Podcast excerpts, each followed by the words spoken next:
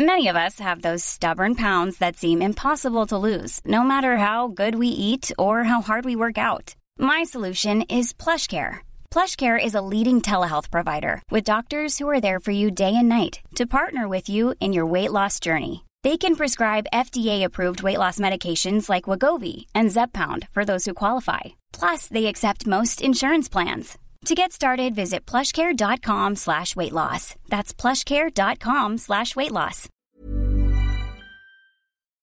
以下节目包含成人内容，请在家长指引下收听。欢迎收听文化土豆，我是伊卡糯米。今天我想介绍一个文化土豆的新栏目。订阅我们会员通讯的朋友，几个月前就听说了我在伦敦准备和朋友一起创办一个小小书店的消息。随着店面装修接近尾声，我准备和书店的合伙人 Richard 在文化土豆上开辟一个 Pop Up 新栏目，用简单和慢速的英文讨论我们书店的准备工作。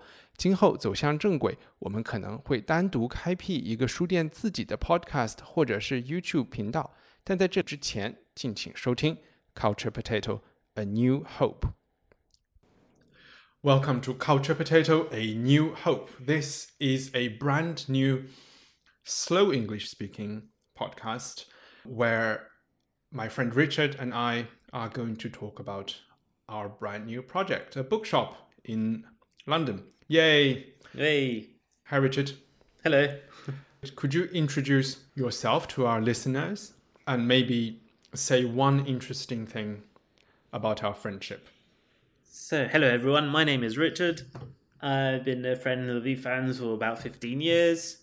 Um, he describes me as uh, bookish because I grew up amongst lots of books. My father's in the book business.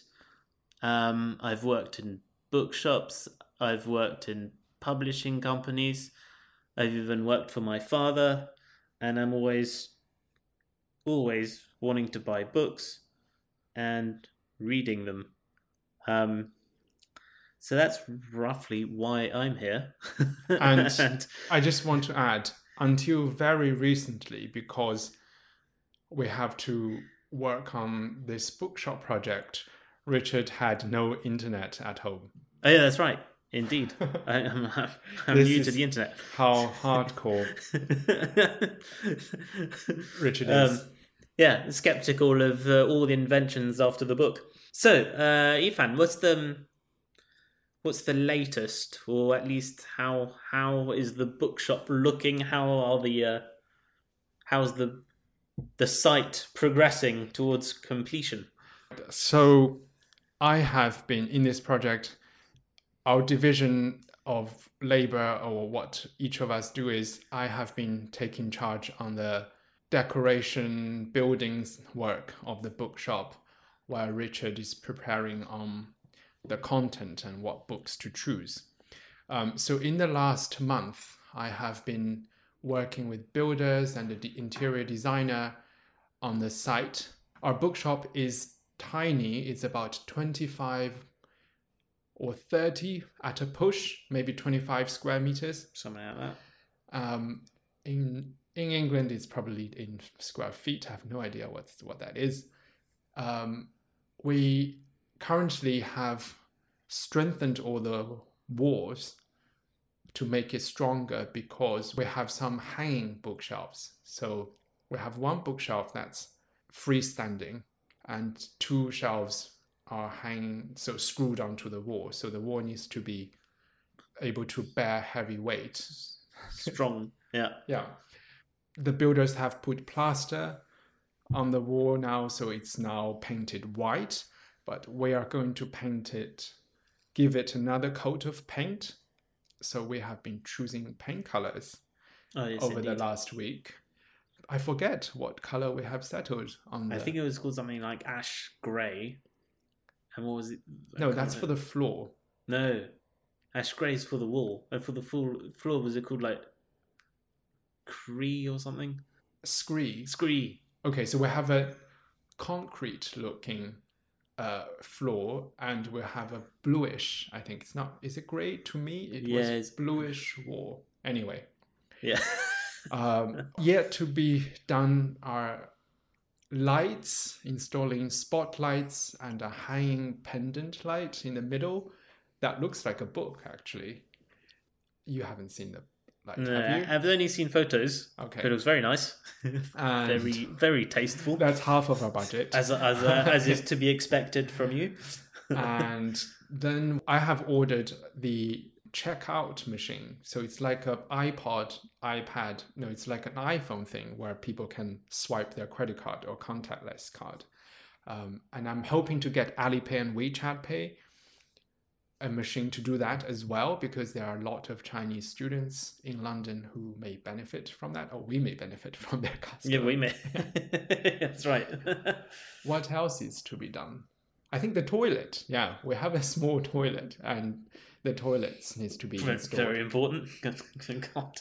Especially with coronavirus, With all- there are no public loos, No. no public toilets. Oh, but maybe we shouldn't Available. say that we have a toilet. It's not a public toilet. It's not a public for- toilet, but yeah. otherwise we can't. When people ask, we have no toilets. People ask, we have no toilets, but we definitely need a but we toilet do. for But ourselves. if you're a listener of Culture Potato, this is crazy. Okay. So this is our shop. Our shop is in an in an area called Hoxton. That's H O X T O N Hoxton. That's in East London. So Richard, why don't you? You're a West Londoner. Tell us about I know. East London and Hoxton. I, yeah, I was actually born not very far from the shop, but by the time I was four years old, I my my, my parents moved west. But um, yeah, obviously West London is where you know typically is thought of more affluent than the East and so forth. So East London, Hoxton, traditionally a working class part of London. Um, nowadays, like with all these, like a lot of former working class areas in major European cities, they're undergoing a lot of change, a lot of what people call gentrification, and Hoxton is not immune to that. It's also If where anything, it's a pioneer of. yeah, it could even be considered a pioneer. Definitely in yeah, probably in London it would be a, Yeah. a pioneer.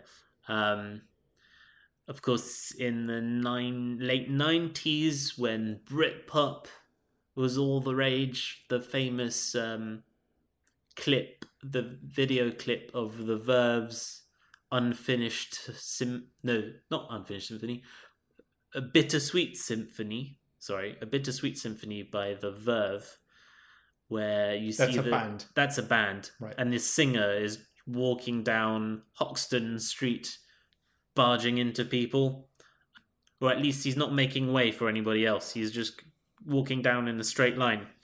Anyway, that's that's we'll, we'll Hoxton. post a link to that video. We'll post a link. I definitely will post a link to the video. Um, and that is Hoxton. And that street's probably not changed that much. There's just a few more hipster new places. Hipster, oh, I don't know. Yeah, are they hipster places? I don't know. Definitely weren't there when the video was shot. Um, but otherwise, it probably retains a similar feel. Um, There's a very famous British person laying rest nearby our bookshop. Our address is 99 East Road, about five minutes walk. I would say 10 minutes walk at most.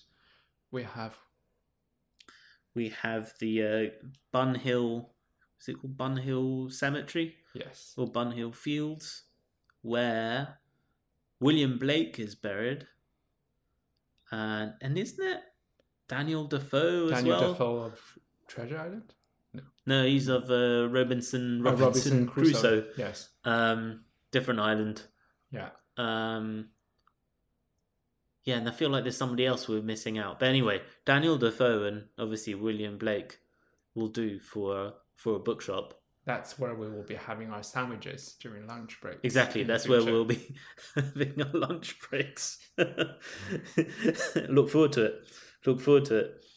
Uh, at one point, so at one point, we you thought of calling or referring to it as the podcast bookshop. Can you uh, Um, elucidate? That was my idea, and nobody understood the idea. It was a much misunderstood idea. I might still launch a campaign to to make it our tagline, the podcast bookshop. I mean, Hoxton Books, the podcast bookshop. Okay. because I think there is a um, idea that people who love the internet and social media, who stay on Weibo, WeChat all the time, they don't read books. And books is for bookish people who are, you know, who have no internet at home. Yeah, no internet. No TV. Who are skeptical of everything that was invented after the book. Yeah. And that concept is very strange to me because I have, you know, obviously been an ex journalist or somewhat, probably still working in a field that's related to journalism.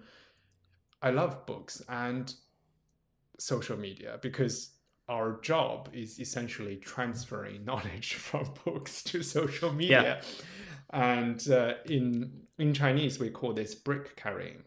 Right. So yeah. a lot of marketing people and journalists, writers, their job is essentially book carrying, uh, brick carrying, brick carrying, but either carrying. from the English speaking world to the Chinese world, or from a book to more popular fields. Yeah, and also I think podcast is a medium where you really engage with the content like you do with a book. You spend hours on it.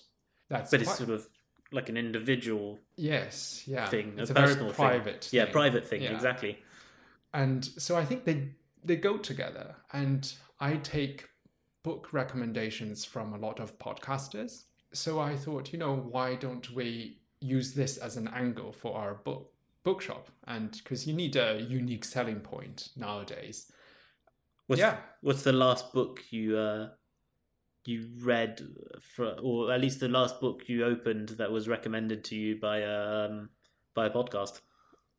Um, can I talk about the next one? So the next okay. bookshop, the next one is it's a very it's a cookbook by Ottolenghi and his collaborator, one of his collaborators. Oh yeah. So uh, is that his his husband? Uh, the Palestinian. The yeah. What's he called? Is he called Sami? No, so it's someone else, maybe someone else. Sami Tamimi. But it's anyway. it's it's about vegetarian cooking and vegetables. Okay. And I heard it on KCRW, the Good Food podcast. All right. Yesterday, and I thought, wow, okay, very good. That so that was the next one. Previous one. The thing is, since I started the book club project for Culture Potatoes and my nonfiction project Unpack, I have no time to read other. I have no. it's a lot of projects you've got going on.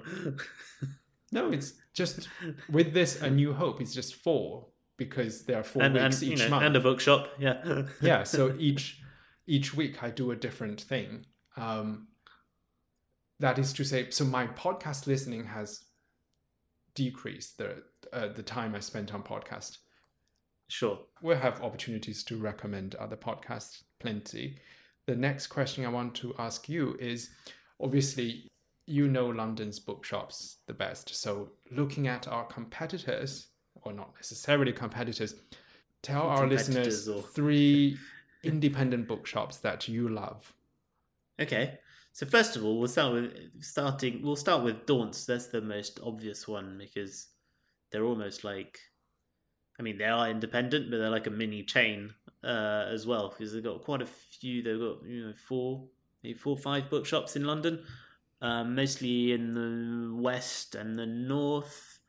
Uh, the the the flagship shop in Marylebone is essentially based on a well, it's essentially grew out of a travel bookshop, and they still categorize their books by country, like Lonely Planet travel books or travel literature? Well, travel literature. So they, yeah, they do in the sense that under each country you find guides, uh, like you know, Lonely Planet, etc. But you'll have books about the history of that place and writers from there, um, or well, at least in, in translation. But uh, but the, the the major writers from that place. So in in a way, you'd have history, fiction, and I don't know, guidebooks all all mixed together by country, if that makes sense. Um, I love Daunts, but somehow they are the least. They are almost the opposite to the way I would imagine our shop. I don't know why. Yes, we definitely probably won't be doing much by country. I don't know, unless unless we have a whole But also, they have a very English cottage. Yeah, there's something it. quite. Yeah, there's something quite traditional, or yeah, exactly, quite cottagey, very English. Maybe what we could say a bit. I like how you. I like how you when you said very English. Your French accent. very.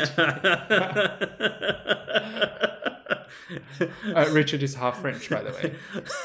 I'm, I'm half French, but um, yeah, it feels quite, quite Twee, safe. You were maybe. saying twee is the Yeah, tweet, but tweet. I don't know if that's yeah. I don't know how how accurate it was. It's great though. It's great if if obviously like um, you know people who come from abroad love going there, and it's a because it's it's very. Uh, I don't know if picturesque is the word, but they, it's they probably have the most visible tote bag. Oh yeah, they, they got the whole. Yeah, they got the they, they got the whole. They got the pioneers they send throughout the world with their tote bags yeah, referencing themselves. yeah. they, they- you know, people buy the travel books. That they get the tote bag. They travel elsewhere Oh, I with their see, tote I bag. see. Oh, so it's so it's a long-standing tradition. Yeah, exactly. Yeah, must be. Yeah. Okay, number two choice. So number two, uh, probably uh, uh, a bookshop that's not very far from where from where Hoxton Books is, and that's the Broadway bookshop on Broadway Market, and that's a, I mean, that's a you know relatively small shop, but with the space they have, they do very well with filling it with books, or at least books that I I would love to read. Um, there's not much, you know, when we talk about separating the wheat from the Mhm. chaff. I'd say there's not, there isn't much chaff in that bookshop. Um, Mm. Why is there so many agricultural um, metaphors and um, in English and separating the sheep from the what? The wheat from the chaff. Yeah, but also people say Oh, separating sheep. I don't know, white sheep and black sheep. no lamb from the sheep. I don't know. Oh, wolves yes, yes, Yeah. yes. Um, lamb dressed as mutton. Is that what you're No, never about? mind. Skip No. forward. But I would recommend, you know, like visitors to London to check out Broadway Market. It's probably not in any guidebook, and yet it's probably the most London, in a way. I don't know, young London, hipster London Is place. definitely young London. And It's very young London. if you want to see how young people in London live, You go to Broadway Market. in a idealized, yeah, I mean, it's true. there's a lot of self love. There's definitely a lot of self love. Yeah, there's yeah they yeah yeah they're very ha- pleased with themselves. Yes. but definitely the bookshop is great, and the bookshop's been there a while. Yeah, I really don't have a bad word to say about them. Another bookshop I find interesting is in Chelsea, in West London, you know, very affluent area, and that's uh, Sandoe's. They're like the ceilings are so low. There's maybe two floors. Yeah, there's two floors. Low ceilings, books stacked everywhere. Except they're all new books, so you could, you know, you imagine in that kind of bookshop. You imagine selling secondhand books where they've just have all these secondhand books and they don't know where to put them. Here, um, it's all new books. They're all sort of stacked everywhere. Lots of art books. Um, you know, big, big, expensive art books that people in Chelsea will buy. Um, coffee table books. coffee table books. Yeah, but not too not too frivolous coffee table books, like serious coffee table books. Okay. And and then they like to you know they stack so on their tables they like stacking books by author. So, for instance, you might have like you might have Philip Roth, and all his books are on top of each other on a table. Okay. So different titles, they mix them up. So you like you unwind the pile to find the entire oeuvre of a particular writer. Um, So how is Broadway? Because you mentioned Daunts in their flagship travel shop. Things are organized by country, right? It's like a Yeah. geography department. And then in in uh, Sandals, Sandoe's. It's is it called Sandals or Sand- Sandoe, Sandoe? but with an apostrophe S at the end. So it's Okay. like Sandoe's. Yeah, they are organized by author. Yeah, so then, but they have a more traditional way of running things by sort of, you know, fiction and fiction Okay. A to Z. But then when you look on the tables, they'll have like it's a bit like I'm not saying it's messy. Yeah. But they can also like yeah, you might find on the shelf of Philip Roth there might be one or two books, but then if you look on the table there might be more there. So it's a bit random. So it's maybe a bit random, yeah. And what about in Broadway book, books? Uh, Broadway Bookshop is. Ooh, they It's a go for a bit of com- country. Yeah, no, they also like the country thing. Where if you look under France, you'll Yeah. find books about France as well as books by French writers, Yeah. which is how I should have described Daunt's earlier. And um, how are you going to organize books in our bookshop? So how we're going to organize them? Well, either by so there are all sorts of I think there's sorts of all sorts of ways and they might intersect in different ways. So we might have a shelf with books recommended by certain people, but which might also figure in So we're talking about Obama's reading list. yeah, so we could talk about Obama's reading list, but that might, you know, there might be one or two things there that double up with, say, uh, a, a, shelf full of books by people who write for the New Yorker, Yeah. as well as maybe we'd have books on certain topics. They might intersect with the book. I don't know to do with to do with uh, Black Lives Matter, for instance. Okay. Not Um, my podcast. Sorry? what- no, no. Oh yeah, yeah, yeah. Of course, yeah. Podcast, but the podcasts are your thing. The podcasts. Um, Right. So the yeah, definitely. Like, yeah, for instance, I mean, I know, start the week is the yeah, the obvious one when it comes to uh, at least non-fiction books. yeah, that's a Uh, popular UK BBC radio show. That's also a podcast. Yeah. Anyway, right. Okay. You've stuck me there. But we might we might talk about you know this more in detail in a, in a future episodes. Yes, exactly. That's yeah, exactly. That's how we're going to uh, how we're going to categorize and how we're going to shelve everything. Is by almost recommendations different from But- from different places. yeah, exactly. Recommendations, but yeah, from different sources.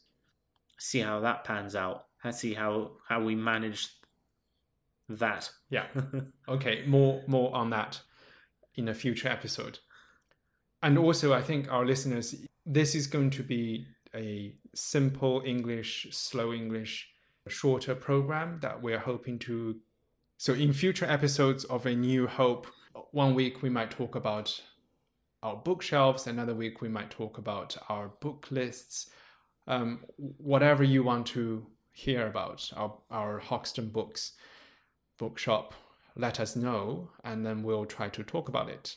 And lastly, for today, can you, that is Richard, recommend a podcast and perhaps an English podcast uh, you like? Okay.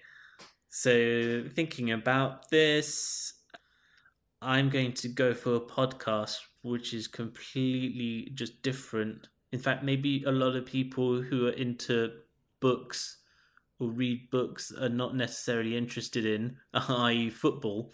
So this is a podcast about English football, where these various supporters, mostly younger, I mean youngish guys, who all support a different team, gather around the, the television watching a Premier League game, but they end up just talking about football. So they don't they comment on the game a bit. So last Sunday it was the the North London derby between Arsenal and Tottenham.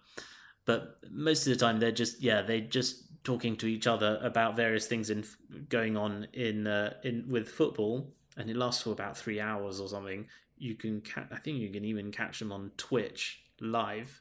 But then they also release a podcast. Ooh, that's a highly technical term coming from someone who's not very technical. Twitch. Twitch. Yeah, yeah, yeah, yeah, yeah, yeah. Twitch. I'm, I'm, yeah, I'm with, I'm with the Twitch kids. Except that tw- um, uh, my understanding is Twitch is just people um, playing video games. But in this case, they're watching football and they're just reacting to what's going on either in during the match or or more widely. And they're they're they're a fun bunch. They're a, they're a ragtag collection. So different supporters. So there's one guy who you know who support Liverpool, another guy supports Chelsea. Then they have a guest on, depending on the one of the teams that's playing, and yeah, they they joke around, and I don't know, they're kind of like um kind of people I don't hear about in my life. I don't really know many people who support football, even though I live in England. Um, so it's just it's just refreshing, basically, and Okay. keeps you up to date with what's going on in in world of football. Okay, and very lastly, Richard, before we say goodbye this month, um, the a new word, a new hope. Okay, this is our finishing segment. Tell our listeners a fun English word that they may not know. Okay, sure. So we have a word which is probably a bit informal to mean food. Like, do you want food? Like I'm starving. Let's have some grub. Grub. Grub. So that's spelled G R U B. Grub. Um, I'm not sure what the origin is, but definitely it's a Lo- East- an East London term understood by all. Um, have some grub. But it's also, or at least if you combine it with the word street, Grub Street. Grub Street refers to aspiring writers, poets trying to make a living. I don't know, in the about 19th century. Um, and Grub Street was a street not very far from our bookshop. In fact, also close to where William Blake and um, Daniel Defoe, we mentioned, were buried. So this street no longer exists, but it was round there. And it was just a sort of bohemian place Okay.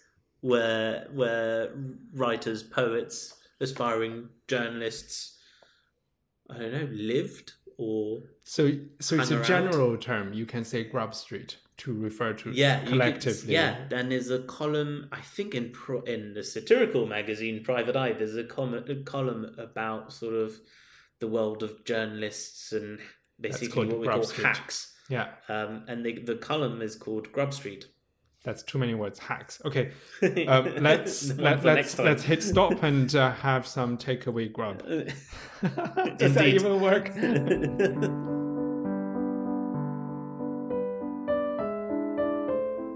希望你喜欢这期节目。下期是我们的误读会，阅读的书目是北京作家王朔的《顽主》和同名小说集里的一些其他内容。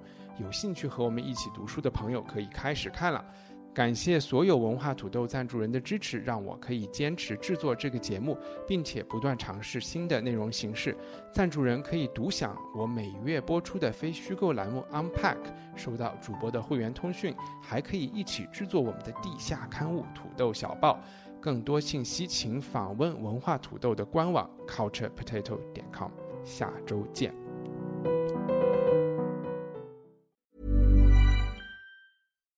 When we're on a budget, we still deserve nice things. Quince is a place to scoop up stunning high-end goods for 50 to 80% less than similar brands. They have buttery soft cashmere sweaters starting at $50, luxurious Italian leather bags, and so much more. Plus, Quince only works with factories that use safe, ethical, and responsible manufacturing. Get the high-end goods you'll love without the high price tag with Quince. Go to quince.com slash style for free shipping and 365-day returns.